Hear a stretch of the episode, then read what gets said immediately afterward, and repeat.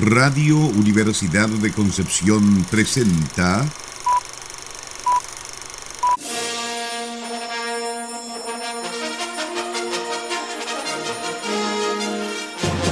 De película.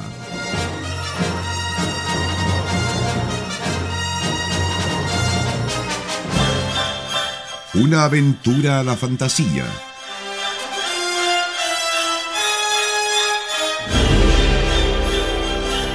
un paseo por las imágenes que guardan tu memoria.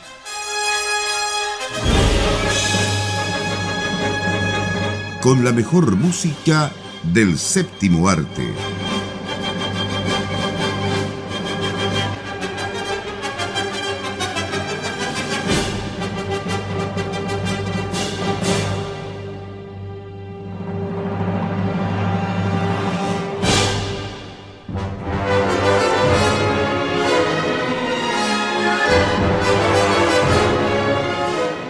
Muy bienvenidas y bienvenidos a otro capítulo de película acá en Radio Universidad de Concepción 95.1 FM y en www.radiodec.cl. Como siempre, estoy acá con mis queridos amigos Sara Salazar y Nicolás Masquiarán. ¿Cómo están, chiquillos? Hoy día me siento un poco estafada, pero bien. Ah, no. Continuamos ah, ah, con la saga de Sara bajo la nube gris. Así es. Aún llueve. Una nube espacial, una nube espacial. una nebulosa. Espacial, una nebulosa, eso me gustó. Todo por traer películas raras, como se... Todo por traer a Don Bluth. Ah, justamente. Más eh, respeto, es Don Bluth. Don Don Bluth. Claro señor Don Don Blues. Bueno, hoy día en nuestro programa de película de Radio Universidad de Concepción vamos a revisar una película del año 2000. Eh, específicamente fue estrenada hasta el 9 de junio del año 2000 y se convirtió en un fracaso de taquilla, como dicen por ahí. Otros la defienden, otros eh, no tanto, eh, otros definitivamente no les gustó, pero estamos hablando de una película estadounidense de animación dirigida por Don Bluth, como dicen los chiquillos, y Gary Goldman. Ellos son los directores de esta película, Titan AE. ¿O no, ¿O no es así, chiquillos? La película favorita de Nicolás. De Nicolás, sí. Yo aquí hoy nuevamente tendremos que caminar sobre huevos eh, Sara Salazar. Porque si no, vamos a hablar de los pololos de Sara, sino de mis películas favoritas. Claro, porque si no la ira de... Los pololos de Nicolás, entonces. Claro, la, la ira de Nicolás sería, pero no, em, es que de todas maneras es una buena película para situarse en un momento histórico del desarrollo de la animación en Occidente, podría decirse. O sea, partamos diciendo que no todas las películas de las que hemos hablado acá en de película han sido un rotundo éxito. Y particularmente cuando hemos, nos hemos ido para atrás, hemos reivindicado muchas películas que de hecho fracasaron, pero de alguna manera quedaron ahí en la memoria de, al menos de cierto espectro de audiencia, porque fueron significativas. Y ahí vamos a hablar más adelante que, claro, esta película tal vez fue muy poco acertada en varios aspectos y sobre todo en, eh, en plantearse en los términos en que se plantea en una época en que Occidente todavía veía la animación como animación infantil. Y esta película tiene varias cosas que ya de infantil, lo infantil queda bastante distante, ¿no? Pero bueno, ahí vamos a ir viendo de a poquito porque como todo tiene sus pros y sus contras. Para Sara son más contras, para mí son más pros, así que... yo estoy ahí en el medio, no, yo no, no, no, voy a opinar ni bien ni mal de la película. Bueno, una película que yo vi en su momento, eh, cuando fue estrenada. Y como dice Nicolás, claro, uno estaba acostumbrado al, al, al otro cine de animación así de animación infantil, ¿cierto? Lo que nos traía Disney. En ese tiempo igual se estrenaron varias películas de, animación en 2D y en 3D también, si no me equivoco, Sara, tú ahí me corriges, por favor. Eh, y, eh, claro, eh, por ejemplo, delante conversábamos fuera del micrófono sobre La locura del emperador. A mí me encantó esa película, yo la encontré muy entretenida. Ya la forma también de, los dibujos era eh, un poco distinto a lo que estábamos acostumbrados a ver con la sirenita, qué sé yo, con las películas que se vinieron después, porque eran un poco más, eh, como, como dijimos el, programa pasado, un poco más cúbicas. No sé si se, acuerdan que eran un poquito más cuadrados que el, que el resto, digamos, de la animación. Más geométrica, justamente. Eh, las canciones igual eran muy entretenidas, habían ciertos personajes que realmente se robaron la película, pero bueno, pasó sin pena ni gloria lamentablemente. En cuanto a Titana E, eh, fue una, una, película que, en realidad eh, estaba a lo mejor destinada a un público mayor, ¿cierto? Y a lo mejor el público mayor al cual está destinado no la pescó mucho, digamos, por, puede ser por distintas cosas, pero eh, la mezcla de, del, del, dibujo 2D con el dibujo 3D, la música también, porque no olvidemos que la banda sonora que trae eh, es de una película netamente taquillera, ya digamos con, con grupos, incluso como Yamiroquai y otras, y otras bandas más.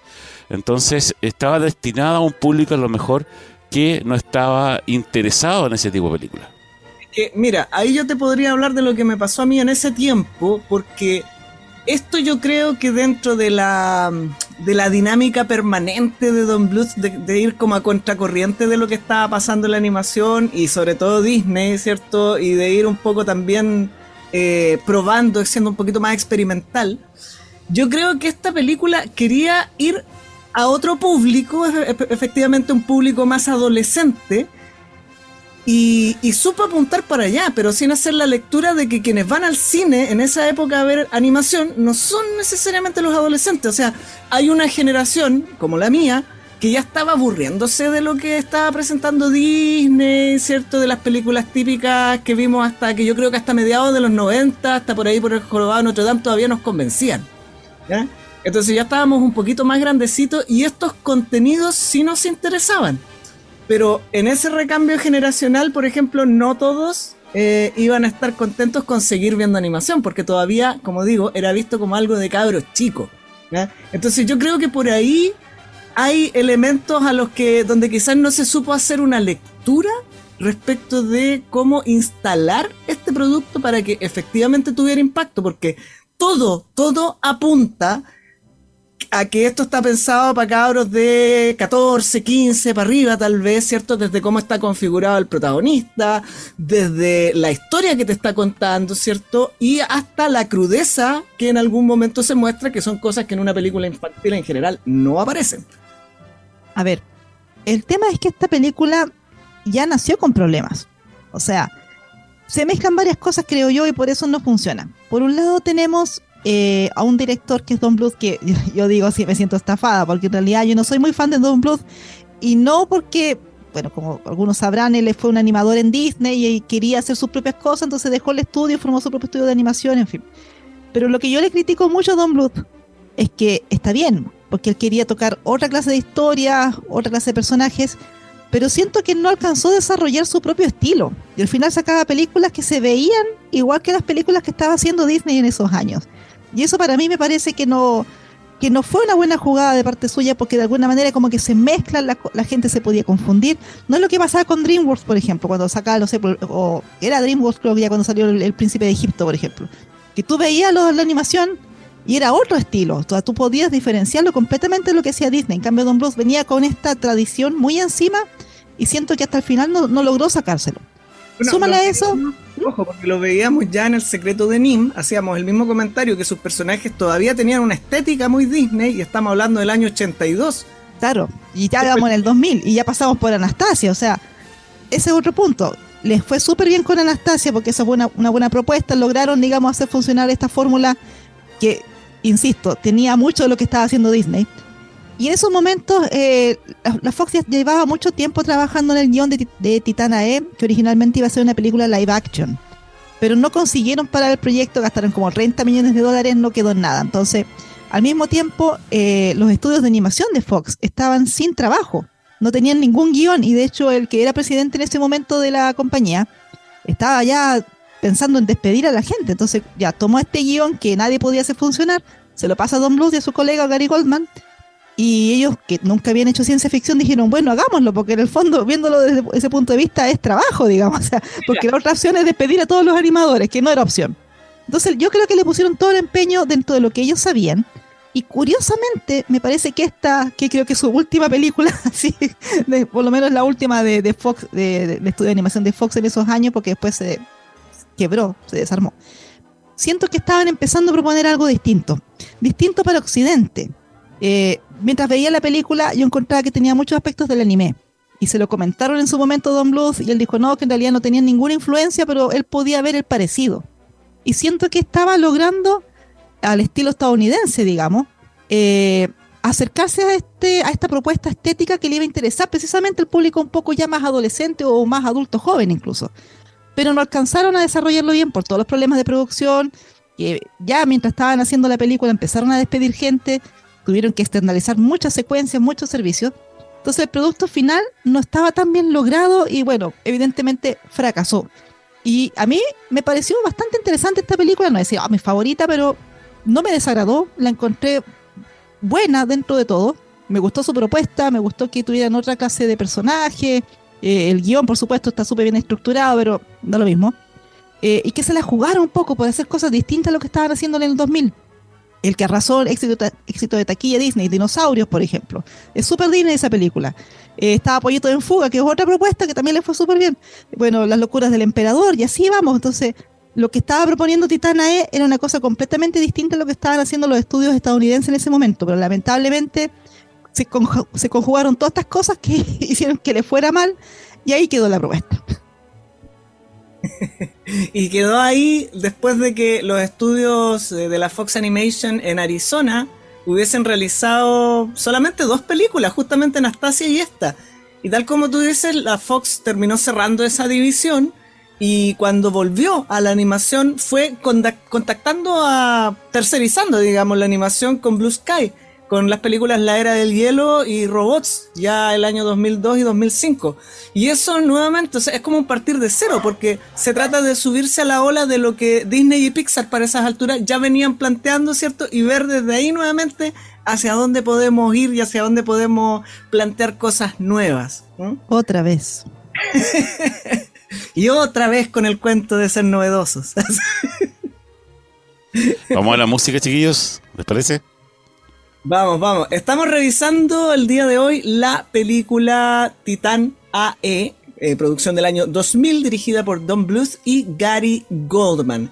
La música en esta ocasión viene de parte de Grim Rebel, esto en la referencia, en lo referente, perdón, a la partitura y también con canciones de diferentes eh, bandas populares de aquellos años.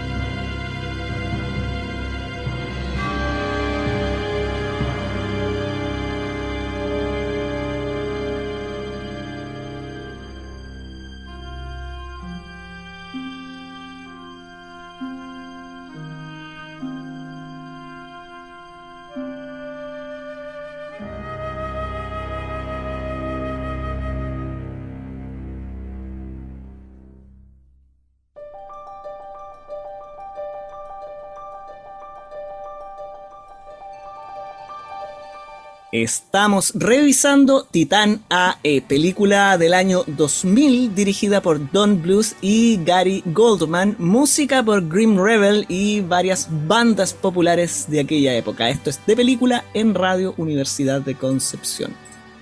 Recuerden nuestras eh, redes sociales, o el cual puedes saber también de eh, semana a semana, ¿cierto?, de nuestro programa en Instagram eh, como arroba programa de película. Y ¿qué más? Estamos en, Facebook, en Radio Deck también. Nuestros eh, programas que están alojados, ¿cierto?, en los podcasts de Radio Universidad de Concepción. Ah, eh, es. Sí. Oye, eh, para que la gente se vaya haciendo una idea de qué va esto, es una historia que cuenta el destino de la humanidad del año 3028, cuando en un acontecimiento que jamás hemos visto en ninguna historia de ciencia ficción. una raza alienígena nos ataca, pero aquí, oh. aquí se van en la dura, porque en los primeros cinco minutos de película la Tierra está completamente destruida. y por lo tanto los humanos quedan a la deriva, digamos, viviendo en diferentes colonias, ¿cierto? Y el hijo de un científico, que en este caso es el protagonista, que tiene de alguna manera el secreto de una nave que funciona como una especie de como la como la bodega de Svalbard, ¿no? Donde se guardan todas las especies de plantas, no sé, una nave que guarda todo el ADN de todos los seres vivos que había en la Tierra y que es en el fondo la posibilidad de revivir al planeta y de crear un nuevo hogar para acoger a la raza humana, ¿cierto? Que ahora anda desperdigada ahí por las diferentes galaxias. el proyecto Titán. Mm, sí, y muy parecido a otro proyecto. A otro proyecto, el Génesis, claro. Porque Felipe pensó al tiro en Star Trek. Por supuesto. Bueno, en Star Trek, en Star Wars, tiene un montón de otras referencias más que tiene esta película, porque está lleno de referentes.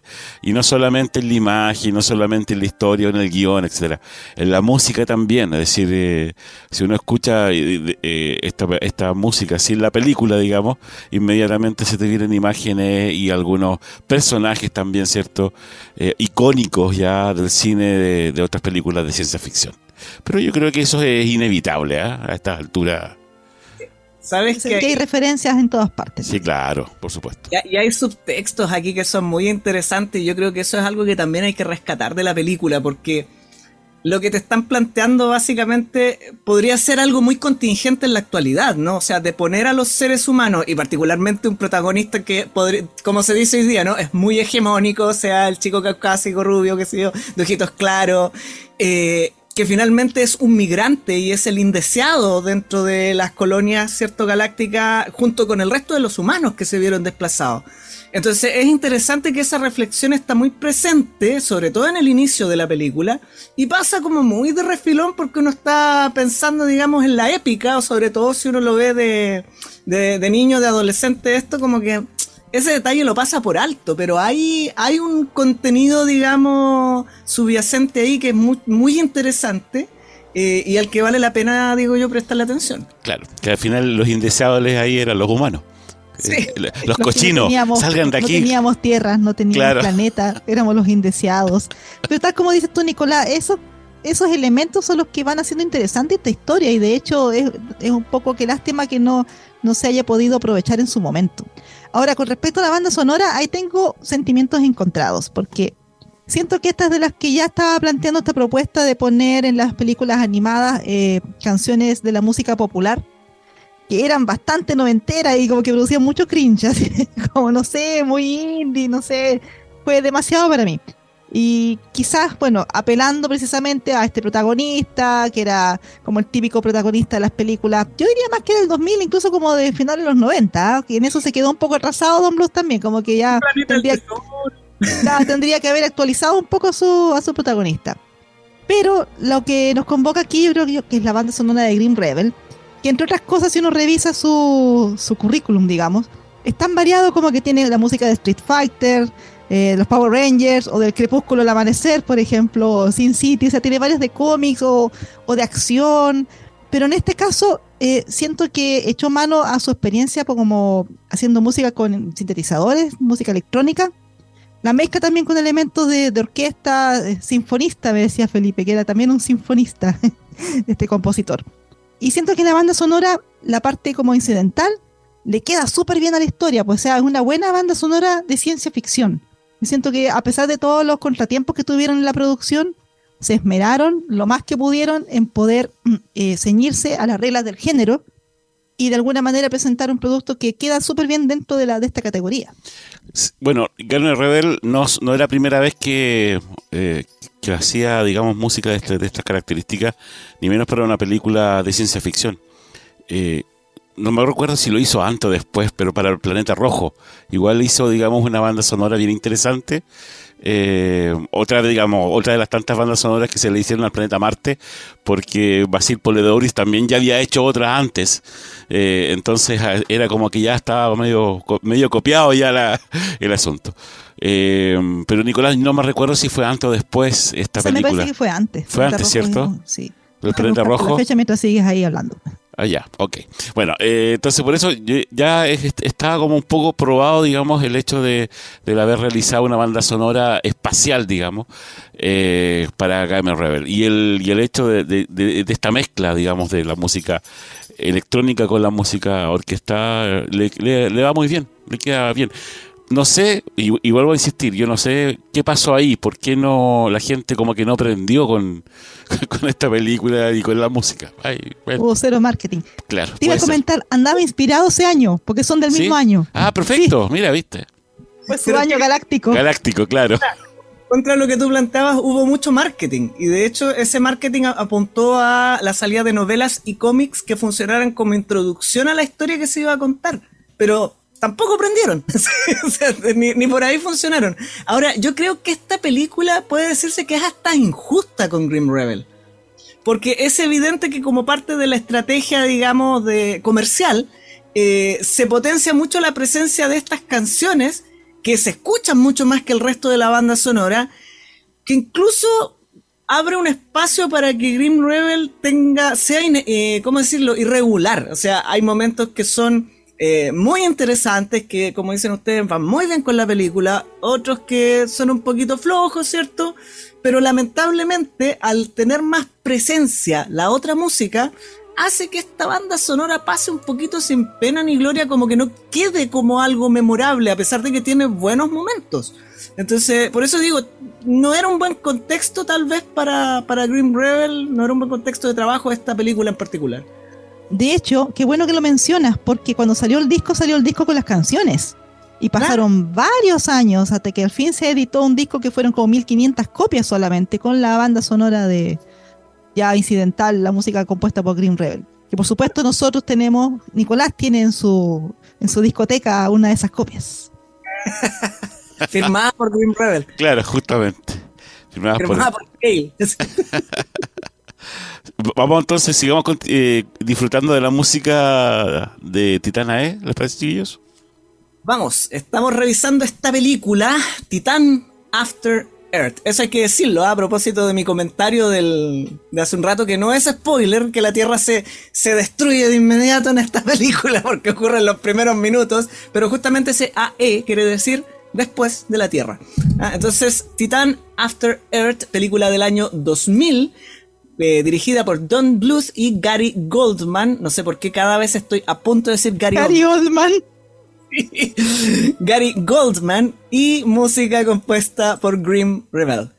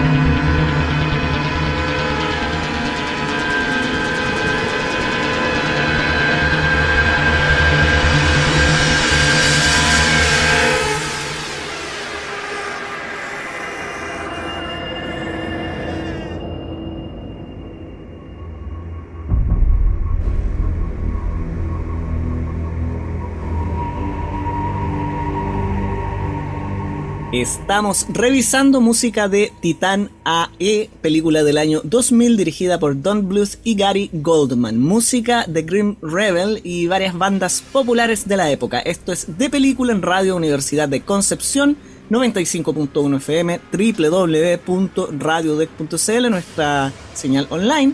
También recuerde que estamos a través de nuestra página web con las noticias del equipo de prensa, con los podcasts de todos nuestros programas, de película entre ellos, y que estamos a través de redes sociales, Facebook, Twitter e Instagram. Nosotros, su programa de película a través de Facebook, a través de Instagram y en diversas plataformas de streaming, incluidas Apple Podcast, Podbean y Spotify, con la que nos vamos a pelear próximamente. Así es, a juzgar por unos correos que han estado llegando por ahí. Y, por la y por los podcasts que, se suben y no se suben. Sí, me disculpa a todos nuestros auditores que están en México, en Argentina, en España y todos esos lugares tan bonitos que algún día vamos a ir a visitar y nos dejaremos caer en sus casas. Porque no, porque Spotify ha hecho desaparecer algunos de nuestros podcasts, pero ya volverán. Ya volverán, así es. Eh, oye, Felipe, tú querías mencionar algo cuando te dejaran tranquilo tus bestias. ah, no, que teníamos que hablar, yo creo, del tremendo elenco que tiene esta, esta película. Elenco de voces, ah, digamos que obviamente son las voces las que acá participan. Por ejemplo, como Kill Tucker, ¿cierto? Matt Damon. Eh, en ese momento igual está bastante joven este actor. Joven, claro. Sí, y yo creo que obviamente el dibujo del protagonista también está versado un poco en su rostro ya se parecía bastante a, al, actor. También Tenía 30 años más Damon para ese entonces. Mirado bien de lejos el protagonista, ¿qué quiere que le diga? yo, yo hubiese pensado que tenía unos... ¿Cuántos menos? Ah? Yo igual, fíjate, pensé que tenía menos. Bueno, Bill Pullman también, eh, tremendo actor. John Leguizamo también. En, eh, sí, Nathan Lane. Eh, Drew Barrymore también como Akima. Está... Se la jugaron, se la jugaron dentro de todo. Ahí se les fue la mitad del presupuesto. Yo creo. Considerando que, tal como dijo Sara hace un momento, este es un proyecto, o lo dijiste fuera de micrófono, no, recuerdo, este es un proyecto que le llegó a los directores, ¿cierto? Que ya la Fox tenía por ahí y que había gastado 30 millones de dólares en él. Y le dijo a Blues y a Goldman, eh, aquí están los borradores, estos los sketches, eh, ¿cierto? Y aquí tiene 19, eh, no sé cuántos millones de dólares más, sáquela en tantos meses. si queremos que eran 19 meses, claro. claro. y no recuerdo si eran 19 millones o 19 meses, pero, pero fue muy, muy intempestiva la cosa. Entonces, igual es, es interesante pensar que si esto hubiese sido realizado en mejores condiciones, con todo el potencial que tenía, o incluso como película de live action, que hoy por hoy habría que actualizar porque se nota que es una película de época, digamos, eh, de hace veintitantos años, pero, pero podría haber sido un mucho mejor producto si, eh, si hubiesen estado las condiciones para que esta película pudiese desarrollarse bien. Mira, un breve comentario a, a raíz de los 19 meses. 75 millones de dólares más los 30 que ya se habían gastado. Son más de 100 millones de dólares que hoy en día es un presupuesto tremendo para una película de animación en el 2023. Y piensa que estamos en el año 2000. Y, Fox Animation y Fox en general, pero Animation, se fue a la ruina por esta incapacidad de manejar presupuesto, por un lado. O sea, no puedes pasar tanta plata a un proyecto y que no te rinda los frutos. Claro, pero ¿fue en los 75 millones adicionales o en total? Porque yo tengo Adicionales. Eso fue lo que le pasaron a Don Bluth. Más los 30 que ya habían gastado en este guion. ¿Y cuánto ganaron? 36 millones de dólares. Un negocio redondo. Negocio redondo. Sepan ustedes cómo quiebran los estudios. Eso me hace sentir bien a mí misma. A mí no la capacidad de terminar ciertos cortometrajes. Ya, no, no entremos ahí, Sara, no, entremos polémica, Sara. No, porque, no, porque si no la Sara se nos va a poner a llorar aquí. la nebulosa, la nebulosa. Claro. ay, ay, ay. Oye, pero eh, de todas maneras yo creo que, no sé, es una película que vale la pena ver como, como decía recién, como un ejemplo súper significativo de época. O sea, Nosotros sabemos, por ejemplo, que el, Caldero Negro, que a nosotros nos encanta, tampoco es una película que haya sido bien recibida en su momento, también fue un fiasco en términos de taquilla, también se desarrolló en condiciones súper adversas y sin embargo, verla actualmente permite entender muchas cosas que estaban ocurriendo en ese momento de la historia de la animación y que después tiró para arriba justamente con, a propósito de que del reciente estreno, no con la sirenita, con todo el, eh, el, impulso que significó ese pequeño cambio dentro de las lógicas de la animación en Occidente. Y acá a lo que estamos asistiendo es justamente al otro proceso de transición, porque aquí estaba muriendo la animación 2D, estaba entrando la animación 3D y esta cosa como que quiere estar justo ahí al medio. Pero ahí yo me alegro porque ahora está muriendo la animación 3D. Justamente está muriendo la, animación 3D y está llegando todo el, el action. Todo eso que vimos en la animación 3D está en el action ahora. Realista, claro. estamos más todavía animación 3D. Oye, pero oye, puede ser, quién sabe, que de repente pueda existir nuevamente el proyecto para llevar eh, o, como originalmente se pensó a lo mejor, Titana E en versión live action. Yo creo que podría ser Podría ser, quién sabe, quién sabe. Oye, es una película no fácil de encontrar, ¿eh? por si acaso. No, no, para nada. Eh, y yo, yo sí sostengo que hay que actualizarla. Pero ¿sabes qué? Ah, claro. Me encantaría ver como un remake bien hecho eh, y quizás live action creo que podría quedar muy bonito. Es El Gigante de Hierro. También. Ah, pero esa no necesita remake. No hagamos remakes que no se necesitan. no sé si necesita un remake porque es tan buena por sí sola, pero no sé. No, la idea es un remake de película. Es como, es como el iluminado que dijo, vamos a hacer un remake de Ben Hur. Hay que ser muy iluminado para decir eso. Todos los remakes de Ben Hur. Yo le admiro por lo menos la valentía. bueno. Tuvo valentía también en, la producción de esta película, en todo caso, para, para y Con esto, es ¿qué más valentía, un poquito menos. ¿Qué más valentía de hacer la sirenita el de Jackson? Con todos los cambios que se le hicieron. Oye, y, mencionaron el caldero negro y bueno, que estos ya son rumores porque anuncian mil proyectos de los cuales se van a ejecutar dos. Pero claro, entre todas esas cosas como que habrían anunciado también un, live action del caldero negro. Y, digo, ah, son cobardes los de Disney, no, no les creo, no creo que vayan a hacer el caldero negro. Pedí años más comiéndome mis palabras. Claro. ojalá, ojalá. Ya, con esto sí nos empezamos a despedir por esta semana en nuestro programa de película acá de Radio Universidad de Concepción. Dime, Nicolás. Estaba pensando en Bill Pullman. Le tocó en menos de cuatro años de tener dos invasiones alienígenas. Claro. ¿Es su especialidad? sí, era su especialidad por entonces. Por si no captaron la referencia, auditora, era el presidente en eh, el, día de la independencia. no, pero ¿cómo nuestros auditores no van a saber quién es Bill Pullman? vamos a tener que poner, vamos a tener que hacer un ciclo de Bill Pullman. Bill Pullman, claro. Si, alguien de la audiencia tiene 12, 15 años, probablemente no sabrá quién es Bill Pullman. No, lamentablemente. Hay que pensar en todos. Sí. Ya, ahora sí, nos empezamos entonces a despedir por esta, esta semana eh, nuestro programa de película de Radio Universidad de Concepción. Sarita, ¿qué es lo que viene? La vamos a ser cortita porque estamos con los tiempos y que a las 21 horas Nicolás Masquerán vuelve, baja, llega de la nubulosa con todas las estrellitas, con su crónica nacional. Y el domingo... Seguimos con el ciclo. ese GIF? Hay un GIF animado de un tipo como que le explota la cabeza así, y sale atrás la estela y la galaxia, todo eso. Si quieren saber cómo suena la galaxia y la estela la nebulosa, sintoniza el domingo. vamos, vamos, con, vamos con uno de los grandes, ¿ah? con Giorgio Moroder, por si acaso. Es, ah, de verdad que es el de película. Sí, pues. Sí. La versión no vamos a nombrar marcas porque se pueden ofender y necesitamos auspicios.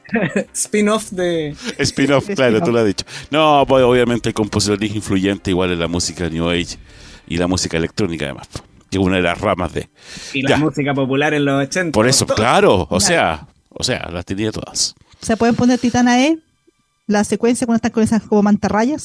sí, por supuesto. Y ponen de fondo exponentes de New Age. Panorama para el fin de semana. Bueno, pero para la próxima voy a poner entonces la frecuencia aquí para ver qué es lo que pasa. ya, ahora sí nos vamos. Ya cuídense, que estén muy bien. Chao. Chao. Chao, chao.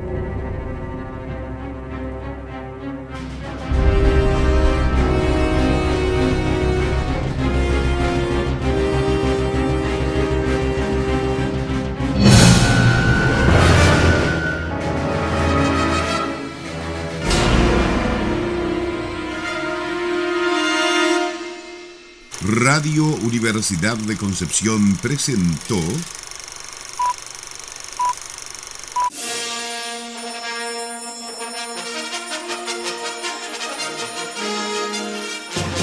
de película.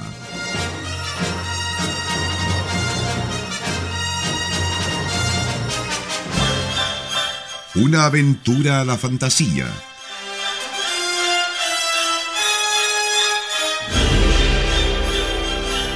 Un paseo por las imágenes que guardan tu memoria.